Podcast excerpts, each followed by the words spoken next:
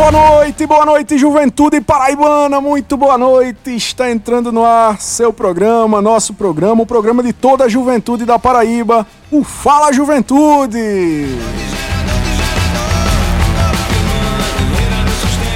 É isso aí, galera. É o programa Fala Juventude entrando no ar, mais uma quarta-feira, hoje dia 26 de abril de 2023, mais um mês chegando ao finalzinho. E o seu Fala Juventude, como sempre, muito especial, feito com muito carinho para você, meu querido jovem, minha querida jovem que me acompanha de Cabedelo a Cachoeira dos Índios. É uma alegria muito grande estar com você nesta tarde, a início de noite. São 18 horas e 1 minuto no estado da Paraíba, na capital de todos os paraibanos e paraibanas. E para nós, mais um rolê aqui com você é uma coisa muito especial. Inclusive, a gente pede que você fique até às 19 horas, aí um pouquinho antes da Voz do Brasil, para que a gente possa curtir esse rolê do programa Fala Juventude de hoje. Temos um convidado muito especial, temos uma pessoa muito especial também que está de volta né, ao programa Fala Juventude. Eu vou dizer quem é daqui a pouco, mas eu queria deixar assim um abraço muito apertado em você, meu querido ouvinte, minha querida ouvinte. Eu já estava com muita saudade de você. Na última semana estávamos é, cumprindo agenda no interior, no sertão do estado, mais de 10 cidades. E isso foi muito bacana, mas é sempre bom estar aqui nessa companhia, nessa sintonia com a nossa audiência maravilhosa do programa Fala Juventude, com a, a galera da Rádio Tabajara, da empresa paraibana de comunicação, que para nós é mesmo uma família.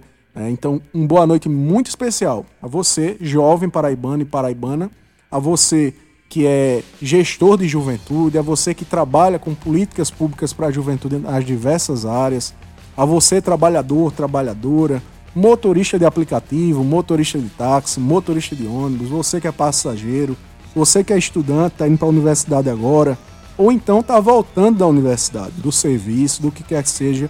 Muito boa noite e fique conosco, porque o Fala Juventude de hoje foi feito para você. Agora eu queria dar uma boa noite muito especial às pessoas que já estão aqui comigo. Como eu disse, pessoas especialíssimas.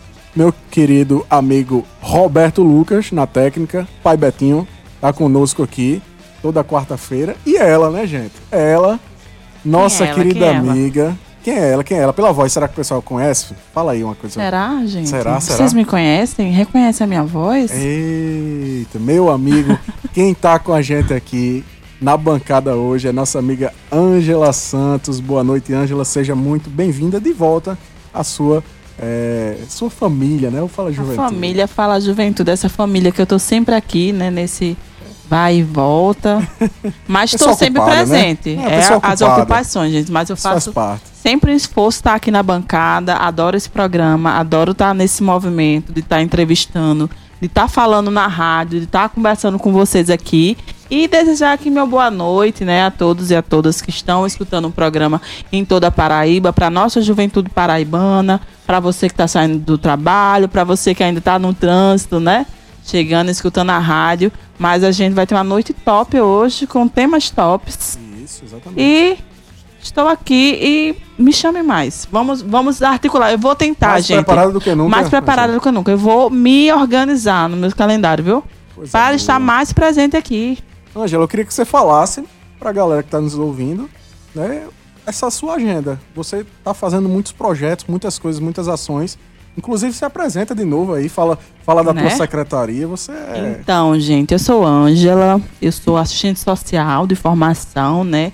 Tenho aí um mestrado também em serviço social, gosto aí desse mundo da pesquisa, esse, esse mundo acadêmico, de pesquisar aí sobre política social e serviço social.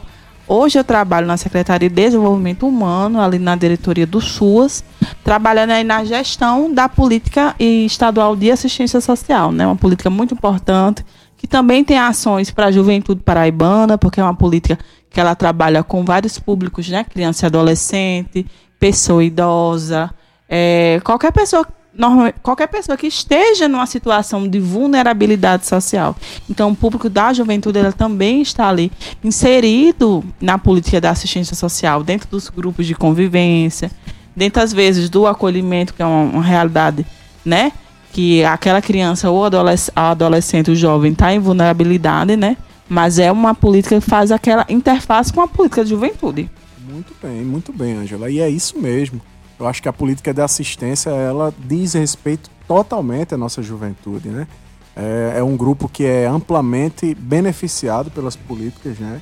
Que o governo tem realizado. Inclusive, hoje pela manhã eu estava falando de um programa fantástico que o governo do estado, né, em parceria com os outros estados do Nordeste, criou, que foi o Paraíba que acolhe, né, que cuida dessas dos jovens e adolescentes, crianças que ficaram órfãos, né, durante a pandemia. E isso é um motivo de muita alegria para nós, é, que somos paraibanos, que somos jovens. Inclusive, a gente vai estar trazendo esse tema na próxima sexta-feira, Ângela, porque a próxima sexta é justamente o encontro dos governadores do Nordeste aqui, né? O governador João Azevedo é, para quem não sabe, é o presidente do consórcio de governadores do Nordeste. É né? o consórcio Nordeste. Consórcio Nordeste, o Brasil que cresce unido. E é, este importante mecanismo que hoje o governador está à frente né, vai reunir todos os governadores e governadoras do Nordeste aqui em João Pessoa, no centro de convenções, e também gestores estaduais de juventude. Então vai ser um momento também de organização dos gestores estaduais de juventude aqui na cidade de João Pessoa. Vai ser um pontapé muito especial, muito importante, Angela, porque a partir de João Pessoa nós vamos conseguir instituir uma, um grupo de trabalho e posteriormente uma câmara temática especificamente voltada para a juventude dentro do consórcio. Isso é muito importante porque a gente consegue pensar numa política pública a nível de Nordeste, né? Isso, né? É, vendo realidades, exemplos de, dos estados vendo como pode ter uma cooperação entre um estado e outro, né? Isso. E vendo as poten potencialidades de cada região, porque às vezes aquele estado tem uma política mais desenvolvida naquela área, então Exato. você vê aquele modelo, adapta para sua região e traz. Eu acho isso fantástico. Eu tenho certeza que a, a Paraíba e o Nordeste vai avançar com essa articulação, com né? Que vem aí com o consórcio Nordeste trazendo, né? para nossa pauta. Isso é, vai, ser, vai ser top, eu tenho certeza disso. Vai, vai ser excelente e a gente está muito animado com essa reunião, como você bem disse, é um momento de compartilhamento das ações do governo estadual e dos governos estaduais do consórcio Nordeste. É, e vai ser um momento realmente de muita construção coletiva, tanto dos governadores, porque vai se discutir a questão de investimento em tecnologias sustentáveis, essa questão das eh, energias renováveis é uma das pautas que o consórcio está trabalhando. A questão do profissionalização, emprego, para o desenvolvimento da nossa população no Nordeste. E tantas outras ações, né? Enfrentamento à seca no semiárido, uma, uma série de questões que os governadores estão se debruçando e que com certeza o Nordeste, é, principalmente no novo governo federal, vai ter uma força muito grande né, para poder levar essas pautas aí pelos governadores. E a gente espera também que o Nordeste ele cresça independentemente do governo federal eh, nessas parcerias que os estados estarão fazendo. Eu queria dar uma boa noite muito especial também ao nosso amigo Juninho Bill, né, grande sonoplasta, radialista, histórico aqui do estado da Paraíba, está com a gente aqui, sempre dando apoio ao programa Fala Juventude. Quem é seu convidado, o Ângelo, que está aqui com a gente também hoje? Meu convidado hoje, é, ele vem me acompanhando, Sim. né? Porque ele vai me trouxe, vai me levar para tá casa, tá né, gente? Certíssimo. Ele é meu namorado, gente. Ah, eu tô ah, namorando. Oh, o governo Lula começou bem, o, o Ministério do Namoro já... funcionou. Pois é, rapaz. o nome dele é Ellison. Muito bem. Né? Ele é um pouquinho menor do que eu, mas tá tudo certo. Olha, esse ele detalhe não, não precisava lado, dizer. Ele né? dizendo não, Ele já tá dizendo, não precisava dizer esse Tô detalhe. Tô brincando, né? gente, mas o Ministério do Namoro chegou aí de forma, né? É. Não pensou nem instituir, já chegou não, funcionando. Não, tem ministro ainda, nem não ministro. Não tem ministro, mas assim, ministro. o trabalho mas, conseguiu é. avançar. Exatamente. Muito bem, gostei de verdade. E estou muito feliz porque trouxe nossa amiga Ângela para o programa Fala Juventude. Hoje vai levar. É uma demanda, vai levar, né, já é uma demanda. Eu acho que a gente pode já pode botar dizer, na agenda. Eu, eu vou, mas eu tô com a dificuldade do, de, do, transporte, do transporte, né? Aí eu já arrumei tá o transporte aqui para me trazer. Vai ser mais fácil para então mim. Então vai agora. ser um colaborador do programa Fala Juventude, nosso amigo Ellison também. Show de bola. Sempre mais um colaborador do Fala é, Juventude. A família crescendo. 18 horas e 10 minutos, você tá ouvindo o programa Fala Juventude programa mais jovem do Rádio Paraibano, que é uma iniciativa da Secretaria Executiva da Juventude, em parceria com a empresa Paraibana de Comunicação, através da sua, da nossa, da querida rádio Tabajara FM. E nós já estamos também, minha amiga Ângela, com o nosso convidado aqui, né? A gente vai falar rapidamente quem é ele, mas só vamos entrar na entrevista daqui a pouco, porque a gente tem umas pautas aqui muito importantes a tratar. Boa noite, meu querido amigo, doutor Paulo Henrique, seja muito bem-vindo. Já foi convidado nosso em outra ocasião né, e novamente está aqui conosco, nos prestigiando. Boa noite, Everton, e boa noite a todos os ouvintes do Fala Juventude, boa noite, Ângela, e a todos que estão nos acompanhando. Paulinho, estou muito feliz, meu amigo. Permita-me chamá-lo de Paulinho, porque nós somos amigos de longa data. E estou muito feliz de recebê-lo hoje aqui. Você, nessa finesse aí, um cara, né? Elegante, né, Angela? Tá, hoje ele tá. Ele Olha, Ellison deixa. Chique. Ellison, eu senti que era um cara tranquilo, pode elogiar. Ele é um cara moderno. é isso aí, Angela. Show de bola.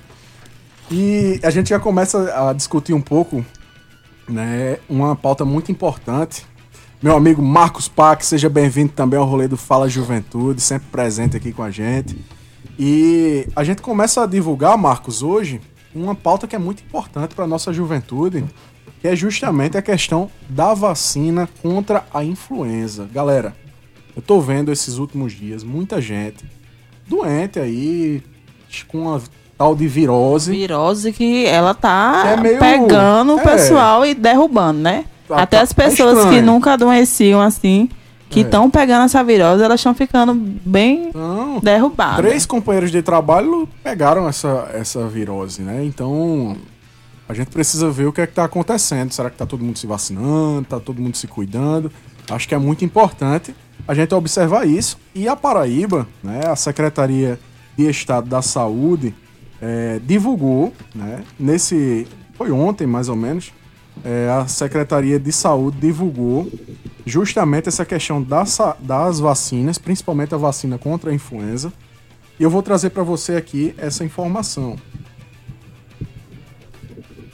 Deixa eu só pegar aqui o site da, da saúde, é o, saú, o Instagram, na verdade, saúde pbgov. Você pode seguir lá para ficar por dentro das informações.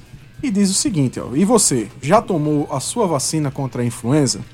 Confira quais são os públicos prioritários para esta fase da vacinação. Crianças de 6 meses a menores de 6 anos de idade, então 5 anos, 11 meses e 29 dias. O trabalhador da saúde e a trabalhadora da saúde, gestantes e puérperas, professores, povos indígenas, pessoas com deficiência permanente, caminhoneiros, trabalhadores do transporte coletivo rodoviário, para passageiros urbanos de longo curso, trabalhadores portuários, população privada de liberdade e funcionários do sistema de privação de liberdade, adolescentes e jovens de, de 12 a 21 anos de idade sob medidas socioeducativas, idosos com 60 anos ou mais de idade, profissionais das forças de segurança e salvamento, profissionais das forças armadas, pessoas com doenças crônicas não transmissíveis e outras condições clínicas especiais. Então, você, se você faz parte de algum desses grupos que foram citados acima, ainda não compareceu à unidade básica de saúde, não perca tempo. Vá lá na unidade básica de saúde, aí pertinho da sua casa, e vá tomar a sua vacina contra a influenza. O imunizante ele protege contra as formas mais graves da doença, contra internações e mortalidade dos públicos vulneráveis. Então, é um apelo que a Secretaria de Estado da Saúde está fazendo e que nós aqui no programa Fala Juventude também fazemos a você, meu querido jovem, que está dentro dessas características, desse público que foi mencionado, e você mesmo, trabalhador, trabalhadora, você que nos acompanha neste momento, acho que é muito importante a gente seguir as recomendações das autoridades de saúde, né? inclusive para o bem comum da sociedade. Acho que Uh, cuidar da saúde é cuidar do outro também. Não é só cuidar de si, é cuidar de, de todos, de todas as pessoas que estão ao nosso redor. Então, quando você se cuida, você está protegendo também seus familiares, seus amigos, as pessoas que convivem com você no dia a dia. E a Prefeitura de João Pessoa, junto com o governo do estado, minha amiga Ângela, também divulgou que a, a, o reforço da vacina da Covid está né, tá disponível também a Bivalente chegou e está aberta agora para o público 18 mais. Né? Foi ampliado, está aberto agora para o público 18 mais. E a vacina ela protege contra o vírus original da Covid-19, a variante Ômicron e suas subvariantes. Ela já é, ela foi testada, é uma vacina segura e é aprovada pela Anvisa, pessoal. Então você que está me ouvindo, que ainda não tomou a sua dose da bivalente, você, principalmente você jovem, 18 mais, né, não deixe de tomar sua vacina. Né? Pessoas com 18 anos ou mais podem tomar os imunossuprimidos a partir dos 12 anos, né? gestantes e puérperas até 45 dias após o parto, trabalhadores da saúde, quilombolas e pessoas com deficiência a partir dos 12 anos também. É, e os locais para tomar a vacina, vou divulgar para você agora, é muito fácil, muito simples. Nas policlínicas municipais, no Centro Municipal de Imunização e nas unidades de saúde da família. O horário das 8 até as 16 horas. Vou repetir: policlínicas municipais, Centro Municipal de Imunização e unidades de saúde da família, das 8 às 16 horas. E também no Mangabeira Shopping, das 13 às 22 horas. Tem drive-thru e também pedestre. Então, não perca a oportunidade de tomar a sua vacina.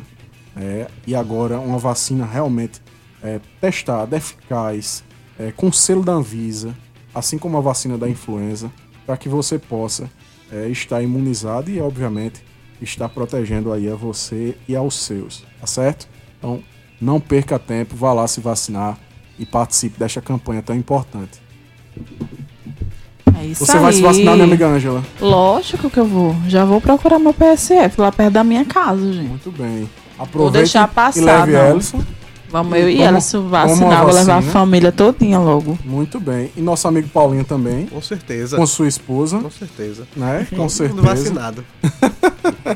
É isso aí. 18 horas e 17 minutos. Você está ouvindo o programa Fala Juventude, o programa mais jovem do Rádio Paraibano, que é uma iniciativa da Secretaria Executiva da Juventude, em parceria com a empresa Paraibana de Comunicação, através da sua, da nossa, da querida rádio Tabajara FM. Minha amiga Ângela, tem outra novidade muito bacana que a Funesc está realizando nesses dias. É um festival de dança aqui no estado da Paraíba. né? É o Abril. O, ab- o, Abril, Abril mês da dança. dança 2023. Exatamente. E quais são as novidades aí desse Abril mês da dança, Ângela? Então, ela vai ter uma programação que começa agora no dia 27, né? Amanhã é 27. Isso. É amanhã, né, gente? 27 É de mesmo. abril. Olha aí, já começa amanhã. E ela se estende até o dia 30. E são eventos que eles vão acontecer no Cine Teatro São José, em Campina Grande. E aqui em João Pessoa vai vão acontecer no Espaço Cultural e no Teatro Santa Rosa. Então eles começam na quinta-feira, já vai começar um- uma atividade aí das é, 16 horas 20 lá no auditório do Espaço Cultural. Vai ter um, um ocorrer aí um diálogo, né? Um diálogo é, no auditório com exibição de curtas sobre danças, palestras, vai ter mesa redonda, vai ter debate também sobre a dança no ambiente de ensino é, não escolar, né, para as crianças, falando sobre dança também e pessoas com deficiência, essa relação. E essa programação vai ocorrer até o dia 30, gente, vai ocorrer até domingo. Então, assim, você que curte dançar, você que já faz culto de danças, você que tem filhos, tem crianças que gostam, né? Procura a programação aí dessa, da FUNESC, tá cheia de programação legal para você participar, para você participar desse lance mais cultural de dançar. Eu curto muito dançar, eu sempre fiz balé, fiz tudo na minha infância. Hoje, hoje eu desisti um pouquinho. Fui fazer outras coisas. Tá chegando São João, eu tô precisando aprender a dançar, né? Olha aí, já é Olha. uma atividade, movimentar o corpo, Olha, gente. Eu tenho um problema aí. muito grande. Toda vez que eu vou pras festas de São João, Paulo, Ângela, Ellison, todo mundo que tá aqui, eu fico muito. num, num- grande dilema. Porque você fica com vontade de chamar a pessoa pra dançar, né? A coleguinha que tá lá. E aí você fica com vergonha, porque se você chama, você não sabe dançar. Vai pisar no pé da moça, entendeu? Aí não dá certo. Minha amiga Denise disse que me falta um pouco de ritmo. Ela disse que eu até dancei direitinho, mas me falta um pouco de ritmo na hora de dançar. Olha aí, e dentro dessa programação do, do É. desse mês de abril, né, da dança 2023, no sábado, olha aqui, vai ter um aí. Lá no Teatro de Arena, no Espaço Cultural, né? Tem forró? Começa às 19 horas aí e vai aí comemorar em grande estilo o Dia Internacional da Dança E essa edição especial do Balhaço terá discotecagem de Zeb, DJ e produtor musical. Olha, gente, tá top essa programação, viu? Show de bola. Não perde tempo, vai lá participar desse festival massa de dança aí da FUNESC. É a nossa Fundação Espaço Cultural da Paraíba. Mandar um beijo bem grande para nossa amiga Bia Cagliani, que é a nossa presidente da FUNESC, uma parceiraça da juventude, né, junto com também o secretário de Cultura do Estado, Pedro Santos, uma pessoa também fantástica e que estão aí com suas equipes mandando ver nesses projetos voltados para a cultura. E para encerrar esse nosso bate-papo inicial de hoje, eu queria também deixar para você é, a programação do nosso secretário Pedro Matias. É, ele está viajando o interior do estado, continua fazendo sua agenda no interior. Hoje está no município de Picuí e Frei Martinho. Na verdade, visitou o município de Picuí pela manhã, uma grande plenária com jovens. Inclusive, a gente vai trazer aqui agora a fala de alguns jovens com o nosso amigo Cláudio Galvão, que é o amigo da cultura, está acompanhando a gente, está lá fazendo esse trabalho. E uh, também em Frei Martinho, que foi um encontro com a vice-prefeita, vereadores e também lideranças de juventude do município, lá do Seridó Paraibano. Então, vamos ouvir um pouco aqui do resgate que foi feito hoje, diretamente com o nosso amigo Cláudio Galvão, lá de Picuí. Tarde a todos. Olá, Fala Juventude. Aqui é Cláudio Galvão chegando no Fala Juventude. Alô, meu amigo Everton. Tô chegando com muita novidade, viu? Vou chegar agora pra você, levando muitas informações do que aconteceu, do que rolou aqui na cidade de Picuí. Hoje estamos aqui com nossa querida amiga Isabel. Ela que é jovem de 14 anos, que tem aí, ó, levado informações para Brasília, apresentado informações, falado um pouco do Nunca, que é o núcleo de cidades da região aqui também de Picuí. Isabel, seja bem-vinda ao Fala Juventude. Olá, boa tarde. Meu nome é Isabel, tenho 14 anos. É, estive hoje aqui na manhã junto com o secretário da Juventude, Pedro Matias. Foi um evento extremamente incrível, onde tivemos muita participação, muito protagonismo. Tivemos também presente o NUCA e o, o projeto Jovem de Futuro, em que são é, locais de protagonismo jovem, locais de fala. E hoje estaríamos aqui exercendo nossa participação política cidadã. Então, aqui foi um espaço de propostas, um espaço de conversa, um espaço de, de realmente reivindicação, um espaço de fala jovem. Então, é, indico muito que todos entrem, que todos os adolescentes que estejam aí ouvindo possam entrar um dia em um projeto social como o NUCA, que é o Núcleo de Cidadania dos Adolescentes, onde sejam realmente incentivados ao protagonismo, à fala, para que assim possam reivindicar problemas que acontecem na nossa juventude. Lembrando que nós, juventudes, não somos o passado ou o futuro, nós somos o presente, que pode re resolver os problemas do futuro. É, então, muito obrigado, Everton, muito obrigado a todos os ouvintes. E para todos os adolescentes, todos os jovens aqui me escutando, não esqueçam de ser protagonistas. Obrigada. E teve mais mensagem. Olá, Everton. Continuando aqui na cidade de Picuí, estou com o jovem Luan. Ele também participou desse encontro maravilhoso com o secretário Pedro Matias. Fala, Luan. Olá pessoal, meu nome é Luan Matheus e eu vim falar aqui o quão incrível e gratificante foi presenciar esse encontro e da oportunidade que me deram foi magnífica. Eu agradeço demais a vinda do secretário, que foi necessária e essencial. Pautar ideias como essas que foram pautadas nessa reunião foi incrível. O protagonismo, para mim, é algo fundamental para a juventude. É algo que todo jovem deveria saber e deveria ter. É algo que nos dá a oportunidade de fala, de podermos exigir nossas demandas, nossas ideias e de podermos ser atuantes, participantes e sermos adolescentes que lutam por nossos direitos, luta pelo que a gente quer e que a gente precisa. O Everton, estou aqui também com a Ariane. Ela deu show com o secretário, conversando diretamente com o secretário, reivindicando as ações do governo do estado para a cidade de Picuí e para a melhoria da juventude. Ariane, seja bem-vinda ao Fala Juventude. Oi, é, muito obrigada pela oportunidade de estar falando aqui e eu acho muito importante essa vinda dele para Picuí, para escutar o que, é que, a gente tem a dizer, porque realmente uh, não tem governo da juventude sem escutar a juventude. E acho que ninguém vai poder entender melhor os problemas dos jovens do que os próprios jovens. Então é muito importante que podemos opinar, dialogar e ter mais espaço de fala nessa área. Muito obrigada. Aí a mensagem da juventude lá do município de Picuí. Muito obrigado a toda a galera que participou. Ao nosso amigo Cláudio Galvão, o amigo da cultura que estava lá também, fazendo esse trabalho aqui junto com o Fala Juventude, ouvindo os jovens lá no município com o secretário Pedro Matias. Né? Essa semana, como eu disse, o secretário vai ter uma agenda bem intensa. Inclusive, na próxima sexta-feira estaremos aqui recebendo outros gestores de juventude do Nordeste. Né? Então, os outros oito gestores estarão vindo a João Pessoa participar do evento dos governadores do Nordeste e também instituir o próprio GT de Juventude do consórcio. Então vai ser um momento muito bacana, simbólico para a nossa juventude que vai trazer muitos avanços aí em breve, com fé em Deus e com fé, obviamente, na política, na luta da juventude, que eu acho que é muito importante a gente ressaltar todos os dias. 18 horas e 25 minutos. Hoje tem destaque da juventude, minha amiga Ângela Santos. Eu queria que você trouxesse para a gente antes da nossa entrevista. Vamos lá. E aí, gente, o CAA está oferecendo bolsas de estudo do Google através do processo seletivo nas áreas de suporte em TI, design, gerenciamento de proje projetos ou análise de dados. Aí todos aí com certificação profissional 100% online e gratuito.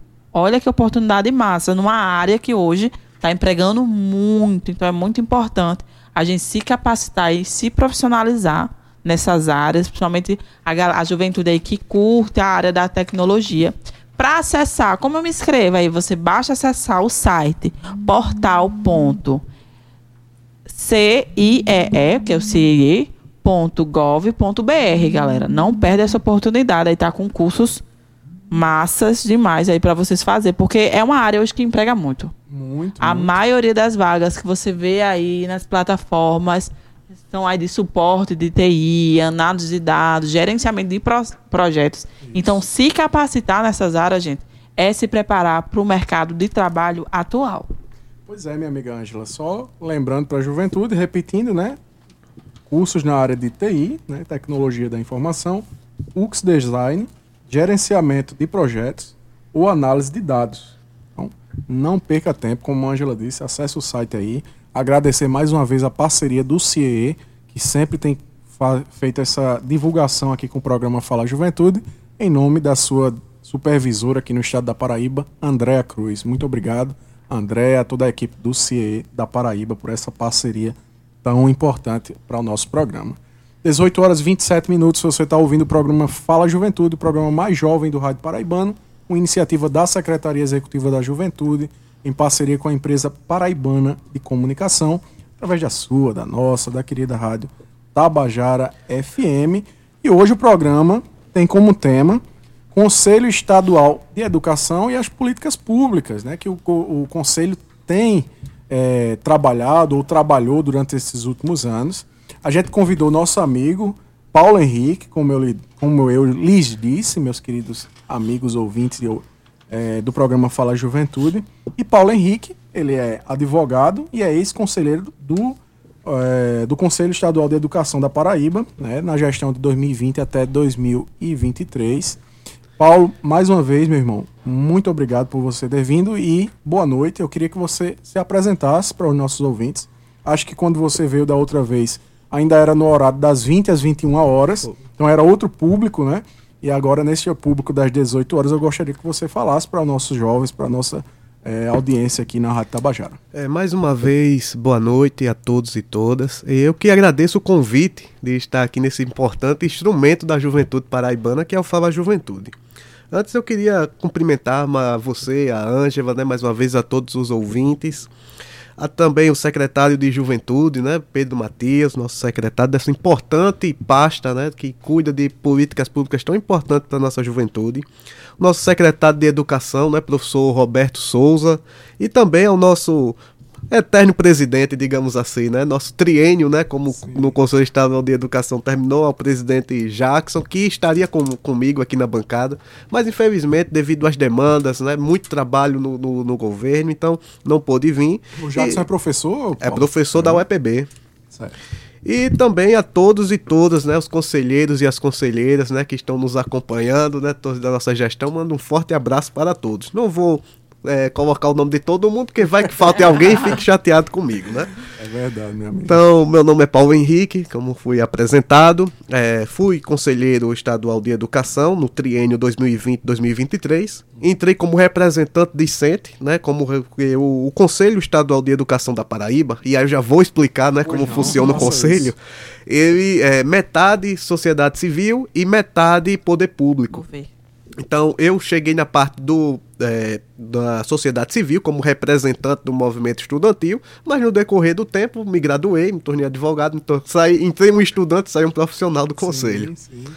E hoje estamos aqui para falar né, um pouco do que fizemos nesse período que foi, digamos assim, o mais difícil né, desse conselho, que foi o período que pegamos a pandemia, normatizamos as aulas não presenciais e também tivemos a perda, né, que é a fatídica perda do nosso presidente, professor Luiz Júnior, né, que, que, a, que perdemos, né, para essa pandemia. Verdade, Paulo. Inclusive, um grande defensor da educação pública, né?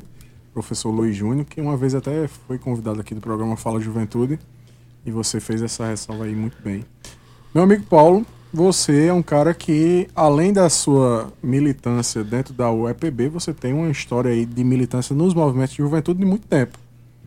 Como é que surge esse, esse desejo pelas políticas públicas de juventude nesses movimentos que você participou? Dá um histórico um pouco de como foi essa tua trajetória para nós. Então, eu entrei no movimento estudantil na universidade, quando fui fazer arquivologia na UEPB, aqui no campus de João Pessoa. Você é da área de arquivologia também, não, além de, não, não concluí arquivologia, né? Troquei por direito no meio do caminho. Hum, entendi. É, mas foi a. O que move o sentimento de você procurar se organizar é a indignação. É a indignação de você ver algo que realmente está faltando, de um direito que não é cumprido. Então, quando eu ingressei no movimento estudantil, uma das primeiras pessoas que eu tive contato foi Rick Pérez. Né, que passou por essa bancada, né? Ele que já era uma liderança do movimento. Não estou dizendo que ele é velho, né? Mas, Não pode nem ouvir, viu? mas que ele já era uma liderança do movimento estudantil no Campus 5, que ele atuava no Centro Acadêmico de Relações Internacionais. E quando pouco tempo que eu entrei na universidade, já tinha as reivindicações na luta por um campus. Então aquilo vai movimentando e eu vi aqui a necessidade de organização, que nós só conseguiríamos conquistar se estivéssemos organizados. Se aparecesse eu, Rick, Fulano, Beltrano sozinho, não iria conseguir. Mas se todos nós somássemos né, é, juntos e íamos é, lutar os- pelos meios adequados, conseguiríamos todas as nossas reivindicações. Então esse sentimento foi o que levou ao movimento estudantil, foi o que levou a atuar com os movimentos populares, na luta principalmente por uma educação pública gratuita e de qualidade. Eh, Ângela, eu tava olhando o Paulo falar aqui e lembrava de vários momentos em que estivemos na militância juntos, né? Nas, nas caminhadas de rua. Na época ele eh, já no ensino superior, eu estava no ensino técnico ainda secundarista, lá como presidente do Grêmio. A gente fez muitas lutas bacanas juntos, né, Paulo? Nesse movimento estudantil. Eu acho que foi muito bom também, né? Muitas, muitas lutas, é, transporte público, o ID Jovem, né, que ID surgiu Jovem, da- Jovem. dessas lutas, né, de quando estávamos debatendo. Debatemos também vários, não só apenas ligados à educação, mas plano diretor, né, que participamos de discussões e tantas outras pautas importantes para a das juventude. discussões da cidade, Dentro né? das discussões da cidade. E isso é que é importante. E, inclusive, lembra a sua atuação, Ângela. Né? Quando fala essa questão é, da incidência da juventude e incidência política, eu lembro quando a gente conheceu a Ângela, ela trabalhava justamente, e trabalha ainda, né? Num- numa militância comunitária e participou do Renova, não foi, Ângela, também? Foi, fiz o, aquela formação naquele ano, né, 2019, 2020, que era uma formação muito focada nas eleições municipais aí de, de que ia vir, né? Acho que foi 2020, não teve Exato. aquela eleição para município, que era com foco aí na prefeitura, né? Porque eu participo mais de uma militância comunitária, daquelas das coisas determina, dos determinantes que impactam lá a comunidade onde eu moro, né? Como comunidade Tito Silva, que é a questão de moradia, a questão da saúde, né? As demandas por transporte público. É uma militância que a gente atua muito na, na no- aqueles mecanismos de participação popular. Que hoje né, tem um orçamento democrático, a gente tem a Secretaria de Participação Popular, que vai elegendo aqueles representantes de rua. Então é uma militância que tra- trabalha muito nessa área. Hoje a gente se preocupa muito na questão do, do projeto hoje João Pessoa Sustentável, né? Que é um projeto que vai trazer um. Tem uma área que é área de urbanização, vai trazer um projeto de urbanização para a cidade. E é uma área onde a gente, naquela comunidade ali, é uma das áreas que vai sofrer intervenções desse projeto Poder público, né? do poder público. Que trazer um projeto de intervenção é, urbanística é importante, porque traz dignidade à população, né? De esgotamento, moradias e tudo. Mas também a gente sabe o- os outros impactos também causam, então a população tem que estar de olho. Tem Então, que participar. tem que participar, né? Eu, eu venho muito dessa militância. E aí, quando fui começar a trabalhar no setor público, me deparei com outra, outras militâncias ali que eu não estava tanto, mas É o outro lado da mesa. o outro lado da mesa, né? Que foi exatamente um pouco da relação com os conselhos. Porque eu me relaciono não diretamente, mas indiretamente ali, como tipo um apoio técnico, às vezes, conselho de assistência, tem um conselho da criança e adolescente. E aí, já puxando o gancho, já trago para uma pergunta para tu, para tu explicar essa função do conselho, né, para quem está escutando aí, né? Saber o que é um conselho, o conselho de educação, o que é o conselho, qual a sua função, e aí como que tu entra no conselho e aí no conselho de educação, né? Porque você entrou aí nessa como sociedade civil, Foi. né? Tem aquela parcela de, de, de representantes da sociedade civil e, e eles são votados, gente. Tem um processo de habilitação e eles se votam entre si para estar nessa representação. Queria que tu explicasse já a função do conselho e como tu entrou aí ne- no conselho, né? Um pouco dessa atuação. Então, é, o Conselho Estadual de Educação, ele é um órgão é, normativo e ele também é um órgão consultivo máximo da educação nos, nos estados. É, falando assim por cima, né? É, tem um Conselho Estadual de Educação, todos os estados possuem por uma obrigação, devido à LDB, que normatiza que todos têm que ter um conselho, que, é, que isso vai normatizar os sistemas. Né? Nós temos o Conselho Nacional de Educação, que normatiza o Sistema Federal de Educação.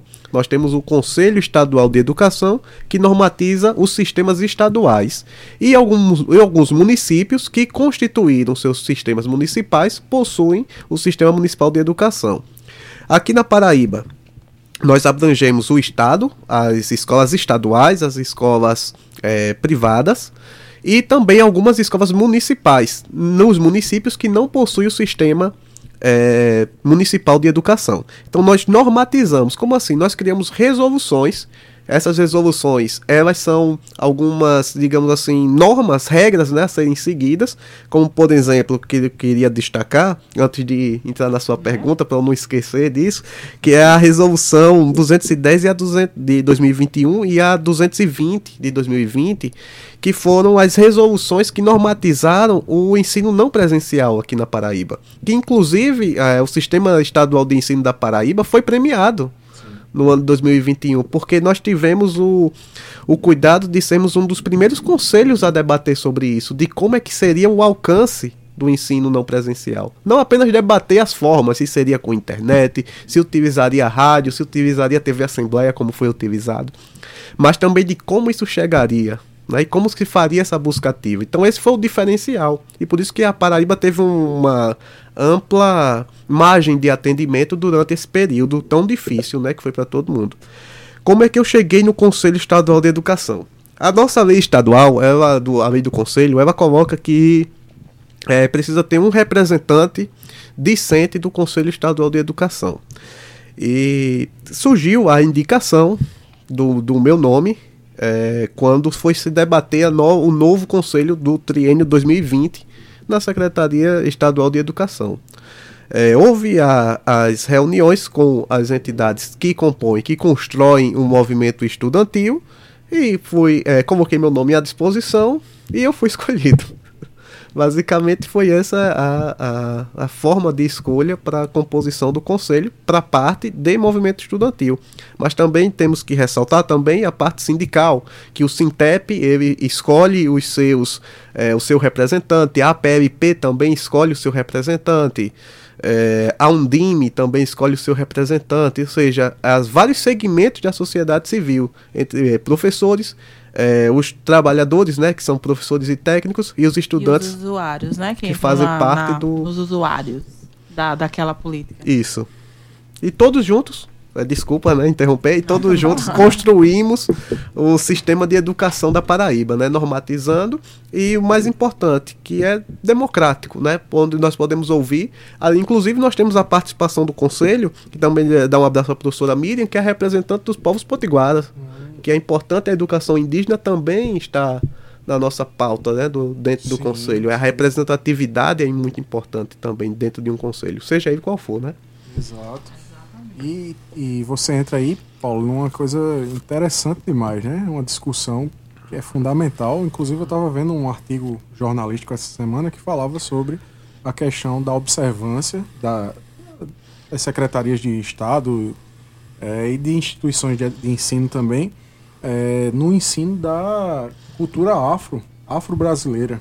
né? Eu vi que quase ninguém, eu acho que era cerca de 90%, se não me engano. É, vocês podem dar uma olhadinha. é, eu, e aí eu estou colocando aqui uma informação que pode não estar totalmente correta, mas se não me engano era cerca de 90% não obedece a essa lei que foi estabelecida é, no Brasil, que é justamente tratar da política, como você traz, dos, dos povos indígenas, né, povos originários do nosso país e também da cultura afro-brasileira. Acho que isso é muito bacana. Mas a minha pergunta ela vai num sentido totalmente diferente, Paulo. Eu queria saber qual foi o momento realmente assim mais desafiador para você, enquanto representante discente, dentro do Conselho Estadual da Educação, nesse período que nós vivemos, que foi a pandemia, que você bem ressaltou. Assim, é, o período mais difícil, vou fazer em, de- em duas etapas, né? O período mais difícil para todo o conselho, né, foi a perda do nosso presidente, né, do, do professor, do saudoso professor Luiz Júnior, né, que professor daqui da UFP, foi secretário, né, de educação aqui município. do município de João Pessoa. É, e foi é, é, foi uma perda muito grande, né? Todos nós sentimos. E nós construímos uma gestão que foi bastante ativa, mas com uma forma de trazer o legado do professor Luiz Júnior. Porque nós acreditamos que ele não queria que o conselho ficasse parado. Então ele queria que o conselho continuasse sempre ativo e altivo. Então foi o que nós construímos como lembrança desse legado que o professor Luiz Júnior nos deixou. Mas o momento mais difícil foi, de, eu acredito que tenha sido para todo mundo, porque o conselho funcionou praticamente 100% remoto. E, e- e nós lidamos com os processos. Né? Processos sejam processos administrativos, ou seja, se uma pessoa vai abrir uma escola, precisa de uma autorização do Estado. E essa autorização é concedida pelo Conselho. Se você já tem um curso, ele precisa ser renovado, que é aquela renovação que fala que para poder eh, expedir o diploma. Né? E tem também é, é, o credenciamento, né? quando se fala a instituição é credenciada pelo MEC, né? no sistema estadual, nós que fazemos esse credenciamento. Então tivemos que nos adaptar a essas circunstâncias no de forma remota. Então foi tudo foi construído, aprendendo aos poucos e fomos nos adaptando. E, inclusive, nós nos tornamos a gestão que mais analisou processos durante toda a história do Conselho Estadual de Educação. Nós tivemos, nesse período, mais de 3 mil processos Meu Avaliados. avaliados. Um tanto de resolução que saiu, eu tô já imaginando. E, ma- muito, e ainda está faltando muito, né? Que inclusive vai chegar um próximo conselho, né? A próxima gestão 2023, 2026, que vai lidar com muito mais processos. E nós nos adaptamos. E acho que esse foi o grande desafio, sabe? Foi uma virada de chave, né? De ter que se adaptar para o período que não presencial. Porque antes, o conselho que era dividido em duas câmaras, a Câmara de Ensino infantil e fundamental e a Câmara de Ensino Médio, Superior e Técnico e, funcion e funcionavam presencialmente no prédio do conselho que ficaria ao lado do Olivina Olívia. É, porém, teve que se adaptar. E aí o PBDoc surgiu como uma boa ferramenta, uma grande ferramenta para poder é, essas pessoas darem entrada no processo e hoje os processos são todos digitais. Quem gosta de PBDoc é minha amiga Ângela aqui. É? Já olhou, já tem aquela fotinha assim, já olhou seu PB Doc hoje? A primeira coisa que eu faço é olhar. a foto do governador né, falando. Eu já, eu já chego, oh, já olhou, vou olhar agora, governador. Já Ah, abro o PB Doc. Eu morro de rir com essa foto. Eu, inclusive, eu tentei adequar, viu, Ângela? Coloquei ela na CGL pra minha amiga Liz, que é ela quem mexe no PBDoc. Não, eu vou, eu vou. Depois eu dou uma imagem pra você. Muito bom. E é interessante você se adaptar a esse momento e estar lá ali pensando, deliberando, né, para a educação toda no estado naquele momento de ensino híbrido também. Eu imagino que teve muito debate, né? Qual, quais foram os maiores embates, assim, né? Nesses processos de aprovação de resoluções para execução dessa educação à distância nessa época da pandemia, né? Todo desse planejamento que a Paraíba teve aí Então. nesse momento. É, uma das maiores dificuldades, e até hoje tem sido, é o novo ensino médio. Né? Mas eu vou falar sobre ele mais pra frente. É, mas durante a, a- esse período de pandemia, foi, o ensino remoto, o ensino não presencial, ele teve um boom. Então nós tivemos que adaptar e criar novas resoluções para avaliar esses cursos e essas instituições de ensino remoto. É, o conselho ele tem uma das que está presente no seu regimento interno, uma das missões profícuas do conselho é garantir a melhoria e aperfeiçoamento do sistema de ensino. Então começou a surgir diversos pedidos de autorização de cursos remotos e como é que iríamos analisar a qualidade desses cursos como é que iríamos analisar o credenciamento dessas empresas que estavam ofertando esses cursos? Então nós tivemos que adaptar, porque não adiantava apenas recebermos os documentos. Então, é, a partir do ano de 2022, nós passamos a fazer as visitas em loco. Né, conhecendo as instituições, analisando a parte de estrutura, tudo, e, de, e analisando também a parte documental, para poder é, garantir né, a qualidade né, para o estudante, para que ele é, possa ter um ensino é, de fato regulamentado, porque se não estivesse é, se não estivéssemos adaptados dessa forma, poderia ser uma situação até catastrófica, né, digamos assim. Mas o, o conselho ele tem atuado e trabalhado bem em relação a isso, na fiscalização principalmente dessas instituições. É interessante, porque assim, a função de conselho, ele é consultivo, já diz o nome, é conselho, né? Uhum. O governo consulta ali o conselho. Ele é deliberativo, ele delibera sobre a educação no Estado, né? Sobre como o Estado vai executar aquela é, a educação. E ele é fiscalizativo, ele fiscaliza. Ele aprova a conta no Isso. fim do ano do Estado, ele aprova as reprogramações de saldo e ela, ela aprova as peças orçamentárias para o outro ano, né? Ele tem uma função muito importante ali dentro das políticas públicas, né? São tríplice. A função tríplice. E aí eu fico imaginando o Conselho da Educação, tanto dessas resoluções, o tanto de trabalho que o Conselho, os conselheiros de educação têm no Conselho, porque são muitos processos, muitas demandas, né? Mas é gratificante. Eu imagino. Sabe? É gratificante. Quando você é, trabalha com educação, é gratificante. É, eu saio dessa gestão com um sentimento assim de dever cumprido e realizado, e principalmente enquanto militante. Uhum. É, porque é, mesmo que seja uma pequena contribuição, uma contribuição ínfima, digamos assim, mas é aquele tijolinho colocado, aquele alicerce que é colocado para a construção de uma educação todos e todas que estão ali no conselho acreditamos que a educação ela é libertadora e acreditamos no esperançar, né, de, de Paulo Freire, né? Então nós queremos que a educação seja a esperança. Então nós fazemos o nosso melhor enquanto estivemos ali, para que todos e todas do sistema estadual de ensino da Paraíba tivessem uma educação pública gratuita e de qualidade, principalmente.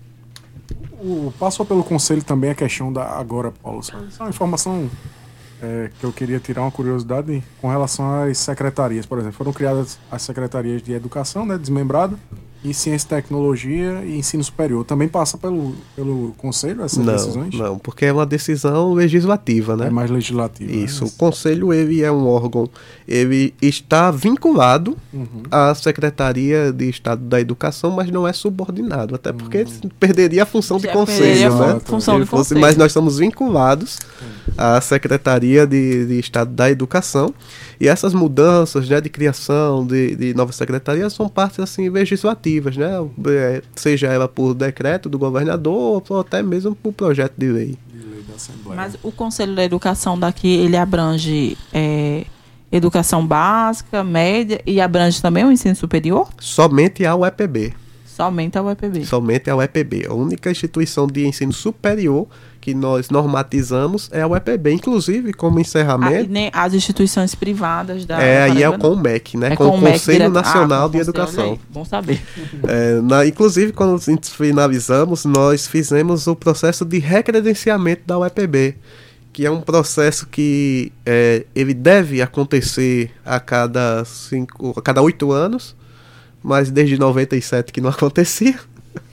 e nós fizemos, nós tivemos a honra de fazer. Eu digo a honra porque eu pude fazer parte da comissão de recredenciamento e voltar ao EPB, a instituição no qual eu me formei. Então foi muito importante poder contribuir né, nessa visita em loco, analisar os e pude e voltar né, aí a cada campus da universidade que a UEPB é uma universidade muito extensa territorialmente falando, né? Universo, de, de, né? de, João Pessoa a Catolé do Rocha, passando por Patos, por Monteiro, e rodar a Paraíba nesse processo foi muito bacana, foi muito importante na minha formação e contribuir um pouco com essa casa que me formou, né? Então, foi um trabalho muito cansativo, árduo, que a gente é, dormir em uma cidade, tá no outro dia já tá na outra, e nessa correria, que vocês sabem muito bem como é. E poder contribuir com a universidade é algo assim extremamente gratificante e prazeroso. Muito bem. E agora a luta segue na jovem advocacia, é verdade, meu amigo Paulo? É verdade. E agora é uma nova batalha, né? Um novo campo, né? Um campo diferente com meu colega e sócio e amigo, né? Hortêncio Duarte, que Diz que está na escuta, viu? Ele está falou. na escuta. Então, forte abraço, Hortêncio, que estamos militando por uma advocacia eh, criminal, mas que garantias de direitos fundamentais do cidadão. Então, nós estamos aqui sempre com isso, na defesa dos direitos e garantias fundamentais. Muito bem. 18 horas e 51 minutos. Você está ouvindo o programa Fala Juventude, programa mais jovem do Rádio Paraibano, que é uma iniciativa da Secretaria Executiva da Juventude, em parceria com a empresa Paraibana de Comunicação, através da sua, da nossa, da querida rádio Tabajara FM.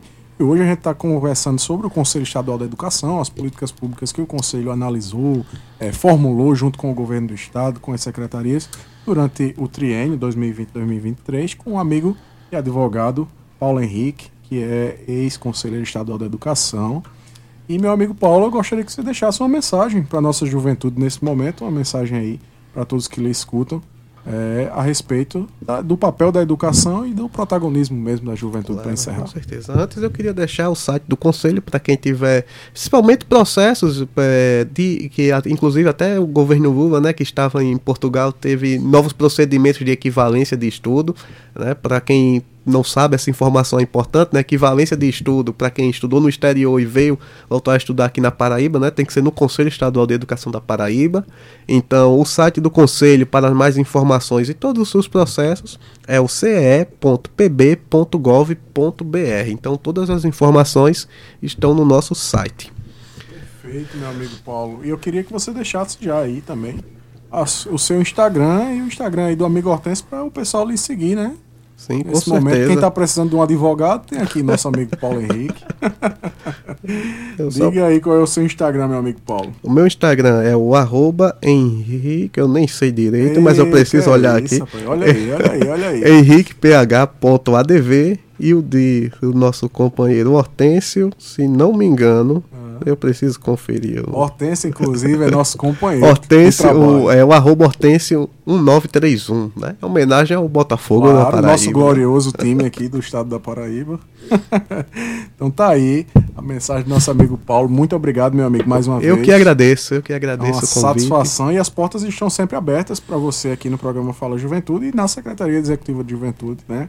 A gente fala em nome aí do secretário Pedro Matias também, né? Que a gente faça muitas parcerias aí daqui para frente, viu? Muito obrigado.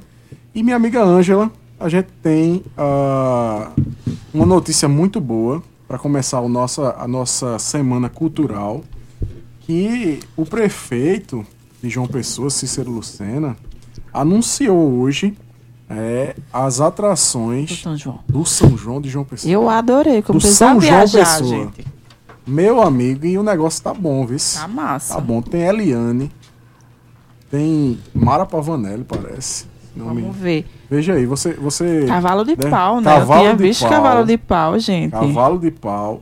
Ou seja, o forró das antigas vai estar bem garantido aqui na cidade de João Pessoa.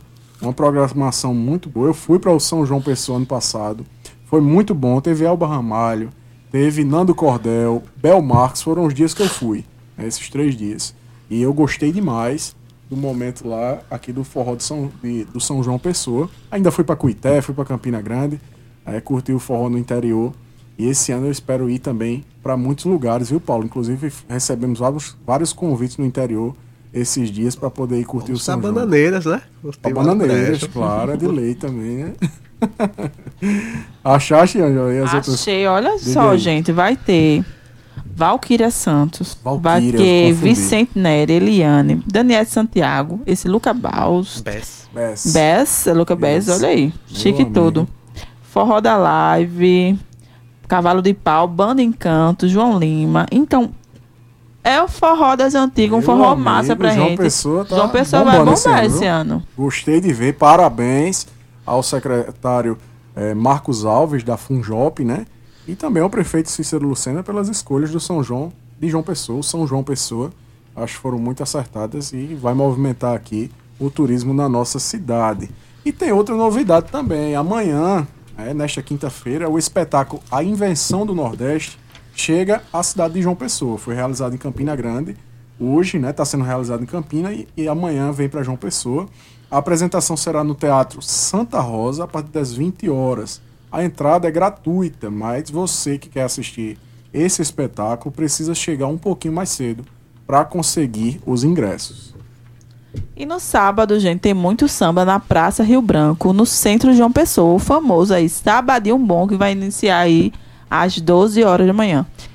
Né, 12 horas aí. Neste sábado também vai ter aí o Abril para Reggae Festival no Sindicato dos Bancários.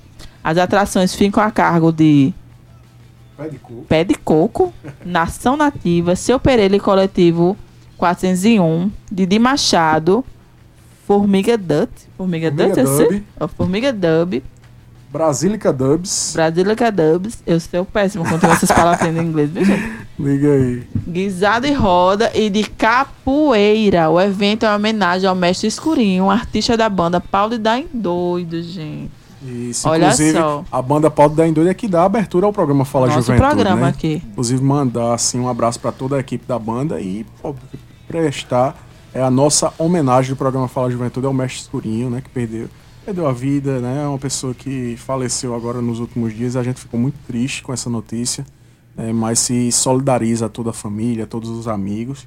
Eu queria mandar um abraço, antes da gente encerrar o programa, para nossa querida professora Neilze. Ela é ex-conselheira de educação também, está ligada no programa. Muito obrigado, professora, pela sua audiência, a toda a galera que nos acompanha nesse momento. E terminar com uma frase da semana para você refletir, que é do ex-nadador da seleção brasileira, Joel Jota, que diz o seguinte, abre aspas. Ambiente de alta performance é o caminho mais seguro para você aprender a performar. Escolha o treinador que fale o que você precisa, não o que quer ouvir. As pessoas são boas, mas quando são cobradas, se tornam melhores. Então, tá aí, fecha aspas, essa frase para você se energizar, começar um projeto massa para sua vida, porque 2023 ainda tá no início, né? Estamos chegando em maio e tal, mas ainda tá no iníciozinho aí, dá para fazer vários projetos, ainda dá para pegar aquele projetozinho lá de dezembro, do último dia do ano que você fez, como promessa e colocar aí o objetivo para frente, né? Minha amiga Ângela, muito obrigado pela companhia hoje aqui, meu amigo Ellison, meu amigo Robertinho Lucas, Paulo Henrique, a você que me escuta aí do outro lado do rádio, muito obrigado por todos vocês aqui conosco. Agradecer a nossa diretora presidente da EPC na NH6, ao diretor de rádio e TV da EPC, Rui Leitão, aos trabalhos técnicos do meu amigo Roberto Lucas, podcast do Fala Juventude, Gabi Alencar, música de abertura Banda Paulo de Darendoido, produção e apresentação, Weve Corrêa e Ângela Santos, e direção do seu Fala Juventude, eu, seu amigo Everton. Até a próxima semana, um grande abraço, valeu!